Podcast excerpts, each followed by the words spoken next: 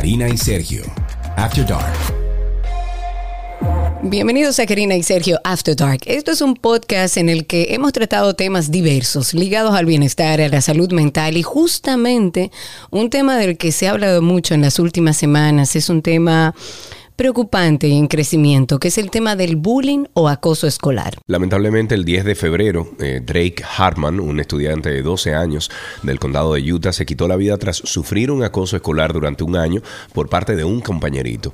Y a partir de este triste suceso, ha cobrado importancia el seguir hablando del bullying y, sus repercusiones y cómo podemos nosotros eh, atender este tema tan importante en los niños, Karina. Efectivamente importante. Se está hablando mucho, se habla hablado mucho del acoso escolar, del bullying, sin embargo, sigue siendo un tema muy preocupante, porque aquí no estamos hablando de que solamente aquel a que le hacen bullying tiene una situación en particular que tiene que enfrentar de bullying, sino también que aquel que acosa está diciendo a gritos que hay un problema. O sea, es un problema en general. Este video ha ablandado, ha movido al corazón del mundo porque se hizo viral de este niño que decide quitarse la vida producto de un acoso durante un año en su colegio. Y para esto nos hacemos acompañar de Laura Pichardo. Ella es psicóloga clínica, ella cuenta con una maestría en terapia familiar y de pareja y especialidad en clínica y psicoterapia psicoanalítica. Tiene más de 10 años de experiencia en el acompañamiento de familias en distintas etapas de desarrollo, pero además está formada en disciplina positiva para padres. A ver si nos da un poco de luz con esto. Laura, bienvenida. Gracias, Sergio. Gracias, Karine. Para mí es un placer estar aquí. Tratando este tema que, como ustedes decían, difícil, a mí me ocurrió que cuando vi las fotos de la familia,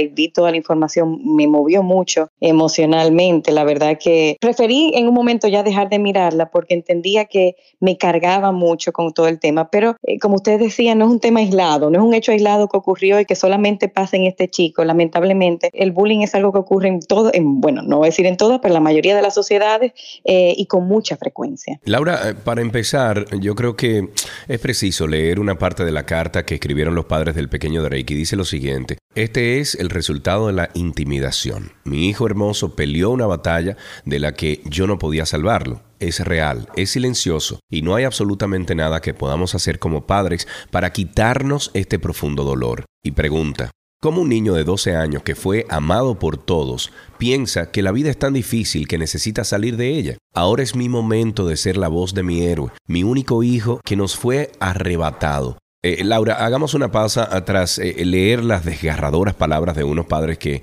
perdieron a su hijo. Tal y como ellos dicen, el bullying puede ser sufrido en silencio y pocos nos damos cuenta de que nuestros hijos están lidiando con esta pesadilla. Que ahí es que está el gran problema, Sergio, que en la mayoría de las ocasiones los padres ni se enteran de la situación. Exacto, entonces, Laura, hay factores que como padres pudiésemos tomar de alerta al verlos manifestados en nuestros hijos. Eh, vamos a partir de un punto importante porque generalmente lo, asociamos al colegio. Sin embargo, el bullying puede ocurrir en cualquier actividad extracurricular también, pero tendemos a pensar en el colegio porque es el espacio donde más tiempo pasa mi hijo mi hija. Partiendo de este punto, yo creo que la primera señal que nos damos cuenta es porque el hijo se resiste a querer ir al colegio. Pone excusa, habla de quejas, somatiza bastante el tema de que si me duele la barriga o tengo un malestar. En ocasiones tiene quejas, pero quizás quejas que son lo percibimos como mínima de que hay alguien que está molestando en algún momento en ocasiones puede llenar, por ejemplo, cuando hay golpes físicos, como cuando hay un abuso físico, puede llegar con golpes y no explica de por qué viene. Hay cambios en su rendimiento académico comienza a bajar las notas, deja de sentir placer por actividades que antes realizaba. Por ejemplo, antes se quedaba en la clase de fútbol en la tarde y sin embargo ya no quiere quedarse,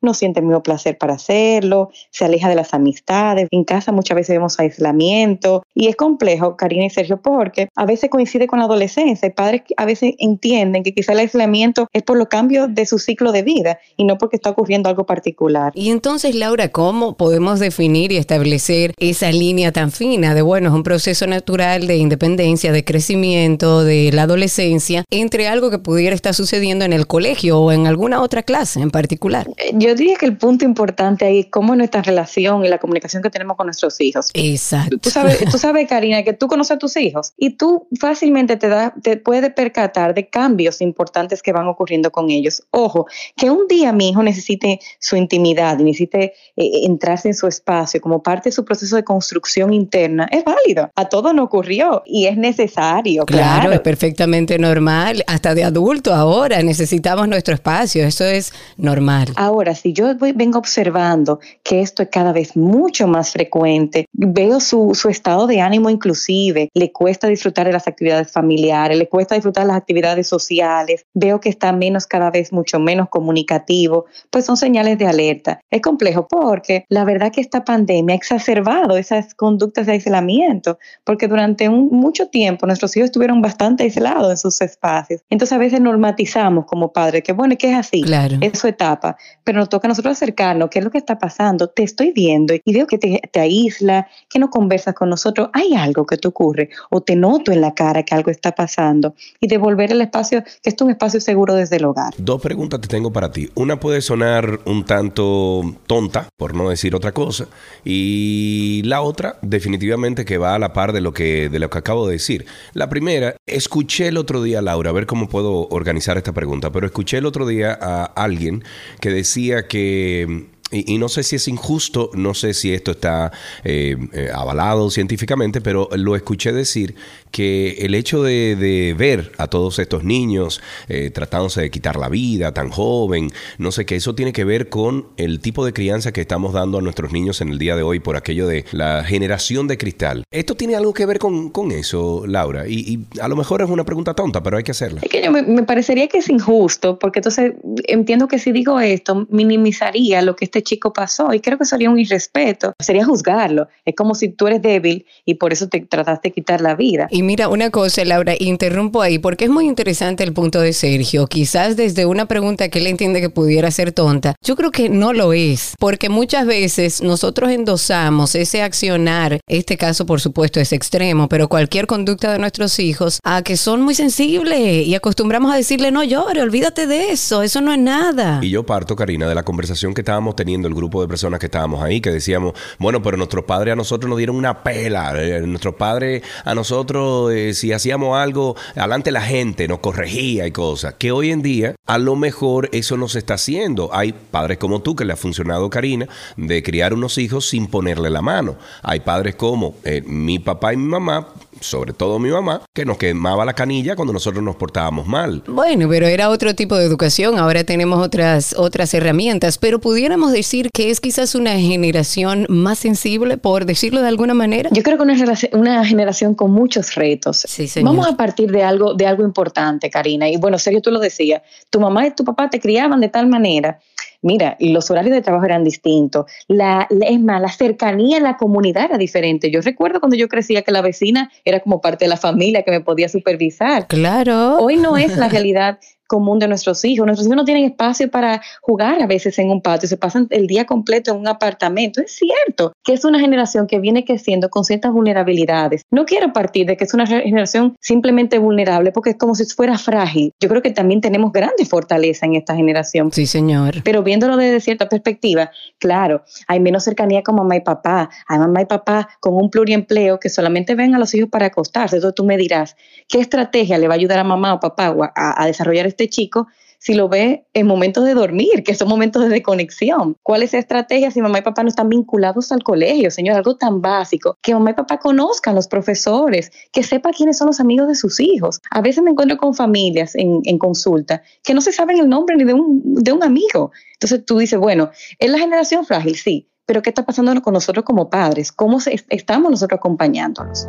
En Karina y Sergio After Dark queremos que sepas que no estás solo. Por eso te compartimos un testimonio del tema que estamos tratando. Yo recuerdo mi etapa en el colegio dolorosa, con mucho miedo. Meterme debajo de la cama llorando, gritando que no quería ir al colegio, salir llorando. Solo el fin de semana era cuando estaba bien. En el colegio, en los patios, mi madre, por ejemplo, no entendía nunca que yo jugara sola cuando yo siempre me había relacionado muy bien con los otros niños. Entonces, eso a ella le llamaba mucho la atención y cuando me preguntaba, pues siempre era la misma respuesta. No, es que en el cole me llaman mora, me llaman negra una tontería, se lo sacaron, pues bueno, pues una tontería de niños, ¿no? Pero luego pues fue más. En mi caso hubieron peleas físicas. Yo recuerdo de momentos de un empujón, ahora te pego con la mochila o agresiones leves, ¿no? Que no tienen, no les das importancia. Hasta cuarto de primaria que ya hubo una agresión más seria, cuando me agredieron en los baños del colegio. Más que nada porque es algo que me ha creado mucha inseguridad y no puedo entrar sola a un baño público, no puedo... Es algo que te genera mucha, muchos miedos. Yo creo que ese fue el peor año. Entonces ya fue cuando sí dije, no voy a, a probar nada porque quiero repetir curso. En deporte nos obligaban a llevar los, típicos potecitos estos de, de, plástico, de colonia. Entonces yo recuerdo que cuando llegábamos a la clase era entonces desinfecta que llega Yasmín, no sé qué, que huele mal, tal. Y yo me acuerdo que er, era una obsesión por la mañana ducharme, a mediodía llegar y ducharme, por la tarde ducharme, por la noche ducharme. Mamá huelo mal, mamá es que es la ropa, mamá es que no sé qué pasa. Y era mucho, mucho complejo. El mensaje que recibía en el colegio de no vales para nada era el mensaje que yo le daba a mi hermana pequeña.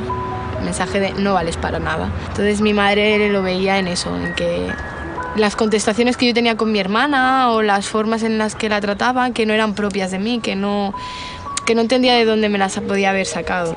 Recuerdo estar desprotegida total, que yo era lo que le decía a mi madre, es que por más que se lo diga a los profesores, habían muchos, había algunos que te escuchaban, pero habían otros muchos que la solución era pues no juegues aquí o no vayas aquí o no hagas esto. Entonces mi madre la solución que me daba en el colegio era llévate un libro y siéntate a leer que decía yo al inicio, Laura, que esta moneda digamos que tiene dos caras, porque hablamos del niño que recibe el bullying y que en este caso hacemos como hincapié en este caso de Drake que dio la vuelta al mundo, un caso muy triste, pero también el que hace bullying está gritando algo. Planteémoslo eh, porque a veces vemos al que hace bullying como el malo de la película, sin embargo es otro niño que está buscando atención. ¿Cuáles son las necesidades de ambos niños, de aquel que está enfrentando un bullying y de aquel que lo hace? Te diría, Karina, que ampliemos todavía más la mirada, porque el bullying al final es una situación sistémica, porque está aquel que hace el bullying, aquel que vive la, la, situación de bullying, pero está todo el sistema que lo acompaña, que son actores importantes,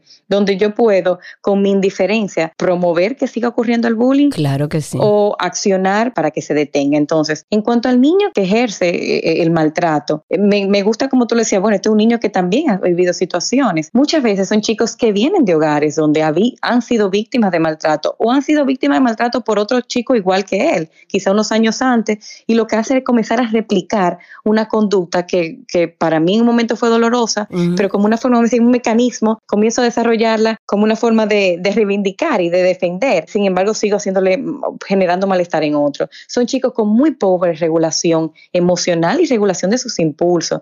Son chicos que en ocasiones viven en contextos donde hay mucha violencia. Y digo violencia no solamente porque hay en sus hogares. Lamentablemente, si vemos eh, mucha de la información en la que nuestros hijos están expuestos, la violencia está muy normatizada. O sea, pero completamente. Hasta los muñequitos, señores. Los muñequitos, los videojuegos que ellos juegan. O sea, vamos a sentarnos a ver qué es lo que está jugando mi hijo. Claro. Y ojo, no es, no es que voy a culpar al videojuego. Claro. Es que tengo que ver eh, el todo. Tengo que ver la música que escucha, el programa que, que el, mi hijo consume, el tipo de videos de YouTube que consume. Y a partir de ahí, cómo este chico se va construyendo interiormente. Son chicos que le cuesta entender los límites porque muchas veces vienen de sistemas donde los límites son muy permeables. Es decir, digo que sí, que, que, esto no se puede hacer, te pongo reglas, pero al final no hay grandes consecuencias. Y claro, si no hay consecuencias, yo entiendo que una y otra vez me salgo con la mía. Son chicos a veces poco empáticos y esto puede estar conectado a algo que viene del estado del sistema familiar. Entonces, el caso del chico que le hacen bullying, tenemos que ver que generalmente este chico que se coloca o está en esa posición de víctima, hay muchas veces mucha fragilidad. Vamos a partir que las poblaciones vulnerables, lógicamente, son mucho más propensas. Cuando hablo de vulnerables, son chicos con alguna discapacidad, chicos de la comunidad LGBT, se ha visto en muchas investigaciones que son chicos muy propensos a que le hagan bullying, pero además chicos con muy baja autoestima, con pocas destrezas sociales, poca capacidad a veces de defenderse. Me gusta colocar que cuando hay bullying hay una, hay una, una desigualdad en el poder. Hay un chico que evidentemente tiene más poder que el otro, pero el poder no es porque sea físico, Karina. Poder puede ser porque tú emocionalmente o mentalmente me manejas o, o, te, o te vinculas conmigo de una manera que yo no tengo las destrezas entonces para defenderme, para hablar. A veces eh, el de acercarme a un adulto, informar lo que está pasando, son chicos a veces mucho más temerosos. En Karina y Sergio After Dark queremos que sepas que no estás solo. Por eso te compartimos un testimonio del tema que estamos tratando. Me hacía sentir mal, hacía sentir que yo pensara cosas que no eran, que yo era fea, era gorda. Me dijeron que nadie me quería. Lo he podido superar y ahora lo encuentro bien. Ahora tengo 13 años y me pasó que cuando me cambié de colegio llegué nueva y había unas niñas que mm, me tenían manía o no sé qué me pasaba con ellas y me pegaban y muchas veces me... Una vez me tiraron una mesa encima. También me decían que como se lo dijese a alguien iba a sufrir el doble o cosas así. Y hay diferentes tipos de bullying o manifestaciones de bullying, porque a veces pensamos eh, en el bullying y pensamos en el relajo típico o en algún acercamiento físico de manera violenta. Existen y tú has podido ver en terapia como distintas formas de hacerlo. Claro, y fíjate que tú decías, bueno, no es una broma cualquiera, porque hay que diferenciar que el bullying hay una intencionalidad y es repetido en el tiempo. O sea, que un día yo jugando con Sergio eh, se me fue la mano, eso no, no, significa que fue bullying. Yo como amiga se me fue la mano y lo puedo, y puedo luego disculparme, puedo enmendar la relación. Sin embargo, aquí hay un interés constante en dañar y causar ese malestar. Hay distintos tipos, desde el físico, que lo vemos muy a leguas y lamentablemente en nuestro país hemos visto videos de situaciones en, en escuela donde se golpea, donde se maltrata, donde robo pertenencia de, de mi compañero, verbalmente, con chismes, rumores. Laura, a veces hasta se celebra ese tipo de cosas, de que mira, ¿viste cómo? O sea... Se promueve, se celebra, se aplaude. que se celebra. Que... Claro, y con mis adolescentes siempre le llevo al juicio crítico, o sea, ¿cómo te sentirías tú si estuvieras en ese lugar? Porque el chisme es fácil, todos comienzan a alimentarlo. Claro. Y lamentablemente, y volvemos con el cambio generacional, en nuestro tiempo, cuando ocurría algo como esto, se moría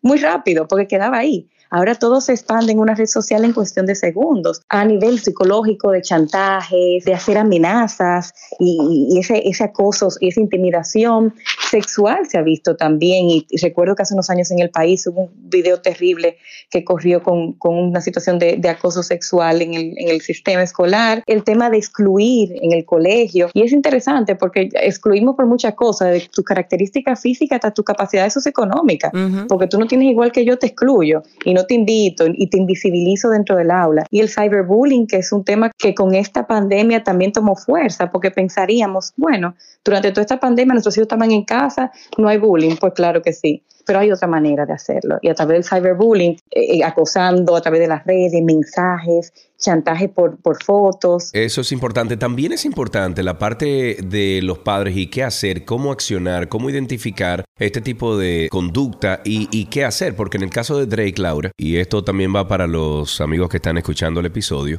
los padres del niño contaron en una entrevista que habían estado en contacto directo con la escuela de su hijo por el acoso eh, antes de su muerte. Y, y Drake había vuelto a la casa incluso con un ojo morado eh, por un altercado con su compañero que según le confió a su hermana esto, el, niño. Después de esta pelea suspendieron al que hizo el bullying eh, temporalmente, pero entonces ¿cuáles acciones, Laura, tú aconsejas a los padres que identifican este tipo de accionar y qué hacer inmediatamente. Tomando en cuenta que los padres llamaron al colegio luego de este suceso, de que, de que a este niño que estaba acosándolo lo suspendieron momentáneamente y evidentemente no fue suficiente. Porque al final el bullying, eh, y es lo que hace que, que permanezca y que se perpetúe, es que vamos a veces creciendo en un sistema donde hay pocas consecuencias efectivas. Fíjate que tú dices, a este chico lo suspendieron un día. O sea, en serio, cuando hay algo que está reiterado, cuando ya hemos visto visto y identificado que esto no es algo puntual, que este es un chico que constantemente, este chico necesitaba otro tipo de intervención. No es que la suspensión haya estado mal, es que necesitaba más, muchas más consecuencias y sobre todo un abordaje mucho más intenso, como un abordaje en crisis. Bueno, lo primero que hay que hacer desde casa es crear una cultura de paz y de comunicación abierta. ¿Por qué lo digo? Porque para poder nosotros estar cerca a nuestros hijos y poder ayudarlos, tenemos que tener un espacio de confianza, de un espacio de diálogo abierto, donde mi hijo se sienta en la posibilidad de acercarse y manifestarme cualquier inquietud y saber que yo como mamá o papá voy a estar disponible, escucharlos abiertamente. Hablaba de la cultura de paz porque decíamos antes que, que muchas veces esta situación de bullying desde casa ya vamos evidenciando situaciones de violencia que de una forma, una forma u otra vulnerabilizan a que los chicos puedan replicar, o ya sea como víctima o como bullying. Entonces, tengo que ver cómo se maneja la violencia desde casa. Hay violencia, hay situaciones de grito, de maltrato, de ridiculizar a los hijos, hay situaciones de, minimizar sus logros o minimizar sus problemas, porque esto de una u otra u otra los vulnerabiliza. También ayudarlos a pensar en estrategias. Muchas veces pensamos que cuando nuestros hijos traen un problema, tenemos que darles las acciones a seguir. Y para nada. La idea es que en conjunto podemos pensar en cuáles serían esas estrategias. ¿Qué tú crees que puede hacer? Ese sería el primer llamado de atención. Ok, ¿qué tú crees que puedes hacer? Eh, ¿Qué podrías hacer en el colegio? ¿A quién te puedes acercar? Comunicar al colegio es también uno a. Si está ocurriendo en el colegio, identifico qué está pasando. Quizá no sé quién es, pero sé que está ocurriendo, pues hablarlo con las autoridades y velar porque se lleven a cabo las consecuencias. Esto es un tema importante inclusive, porque pensándolo para el niño que ha hablado en su casa y que ha dicho abiertamente que está viviendo una situación de acoso, sentir que mis padres tampoco hacen nada para protegerme, es una forma también de abuso hacia mí mismo y de maltrato. Entonces, lo ideal es, Laura, que ese niño o esa niña que está sufriendo de acoso, que finalmente tuvo la apertura de hablar con su mamá o su papá, vea que sus padres están accionando en ese sentido. Claro, y tú sabes que en las situaciones de maltrato, y sé que en algún momento ustedes tuvieron un episodio del abuso sexual, el maltrato no solamente, las situaciones de abuso, no es solamente el hecho que me ocurre lo que me causa el trauma, es también la soledad con la que la vivo. Y si para colmo tengo testigos a mi lado que están viendo que estoy sufriendo y nadie hace nada, es como si todo el sistema me está maltratando. Y el tema de buscar ayuda profesional para ambas partes, para el chico que está siendo víctima, necesita un acompañamiento para fortalecer su autoestima, para desarrollar destreza, para manejar su estado de ánimo. Y también el chico que está acosando, porque es un chico que tiene muchas necesidades a nivel emocional y necesita de una intervención urgente, porque al final esto lo va a replicar una y otra vez. Y siempre le digo a los padres, miren esto como un proyecto a largo plazo. Y este chico que está maltratando hoy a un compañero sin ninguna empatía, sin conectar con las necesidades, ¿qué va a pasar como adulto? Entonces me están hablando de un posible delincuente. Claro. A ese tema quería llegar contigo, Laura, en el caso del que hace el bullying, cuando se vuelve adulto y a lo mejor identifica lo que está pasando por su vida, va a una consulta como la tuya, ¿cómo tú lo tratas y qué tipo de cuidados tienes al tú tratar con una persona que sabes que tiene violencia en su, en su accionar, en su, en su día a día? Mira, vamos a partir con que si hay una noción de problema, ¿verdad? Una conciencia de problema y deseo de cambio, yo creo que un punto de partida importante, porque muchas personas reconocen pero no quieren hacer nada con ello, o reconocen que esto es algo que me afecta, pero no realmente me siento comprometido a hacer un cambio. Habría que evaluar si, lógicamente, esto corresponde a una psicopatía, si es una persona con un perfil de personalidad que ya sería mucho más profundo, donde necesitaría otro tipo de intervención, con un rasgo mucho más antisociales, o es una persona que evidentemente lo que tiene, o repitiendo patrones, porque a veces viene de una historia familiar donde la violencia ha sido bastante común en todos los miembros de su familia, de generación a generación, o una persona con pobre control de sus impulsos, con pobre regulación emocional. A partir de ahí, pues se desarrolla un plan de trabajo. Vuelvo y reitero que yo creo que lo más importante es que haya conciencia de problemas y deseo genuino de hacer cambios intencionales. Claro, y lo importante también, si nos enfocamos en el tema del ambiente escolar, que no tengan miedo los padres de ir al colegio, de sentarse en el colegio, de ver la realidad. Muchas veces se nos hace difícil la comunicación con nuestros jóvenes sobre todo cuando somos adolescentes, tienden a encerrarse mucho, a no hablar mucho de sus problemas, pero yo creo que debemos buscar las herramientas como padres para nosotros entender qué realmente está sucediendo en ese ambiente escolar que ya su hijo de alguna manera, así sea verbalmente o con sus acciones, le ha manifestado que está viviendo una situación de acoso. Lo importante, lo importante y lo que yo creo que debemos dejar en este episodio es que no podemos minimizar o simplemente dejar de un lado aquellas cosas que estamos viendo que nos dicen nuestros hijos, porque son muchachos, eso es normal, porque tendemos a eso, a, a normalizarlo, a entender que eso es normal, que se dé este proceso de violencia o de acoso, y lo dejamos y puede tener conclusiones bastante drásticas y tristes como la que ha pasado con este caso de Drake. Así es, y promover siempre la paz y la armonía desde el hogar. En Karina y Sergio After Dark queremos que sepas que no estás solo. Por eso te compartimos un testimonio del tema que estamos tratando.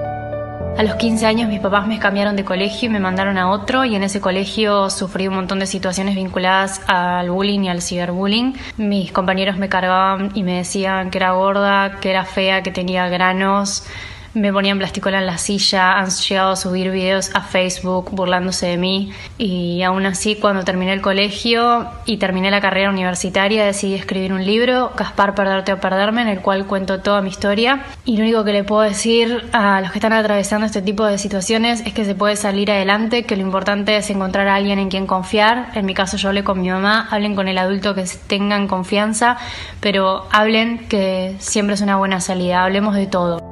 Laura, cinco cosas, cinco que le dejemos a nuestros oyentes de este episodio para hacer con un niño que un padre o una madre ha determinado que está siendo víctima de acoso. Número uno, escucharlo, empatizando con él sin juzgarlo, sin minimizar su sentir. Número dos, ayudar a pensar estrategias, o sea, ¿qué puedo hacer? Porque no todos están en un grado máximo. Hay casos que son pequeños y que podemos resolverlos rápidamente. Número tres, comunicar al colegio, buscar eh, las personas eh, en el colegio que me puedan servir de apoyo no ir una vez y ya, sino dar seguimiento. Número cuatro, esa búsqueda del profesional que me puede acompañar tanto como familia como a mi hijo en este proceso que estamos pasando. Y vuelvo con el tema de, de crear un ambiente de paz y armonía desde casa, porque al final yo quiero provocar un cambio de lo que está pasando afuera, pero muchas veces es desde el seno familiar que comienzan a ocurrir las primeras situaciones de maltrato. Laura, muchísimas gracias por estar con nosotros en este episodio. Laura Pichardo es psicóloga clínica, cuenta con maestría en terapia familiar y de pareja y especialidad también en clínica y psicoterapia psicoanalítica. Laura, muchísimas gracias. Gracias a ustedes.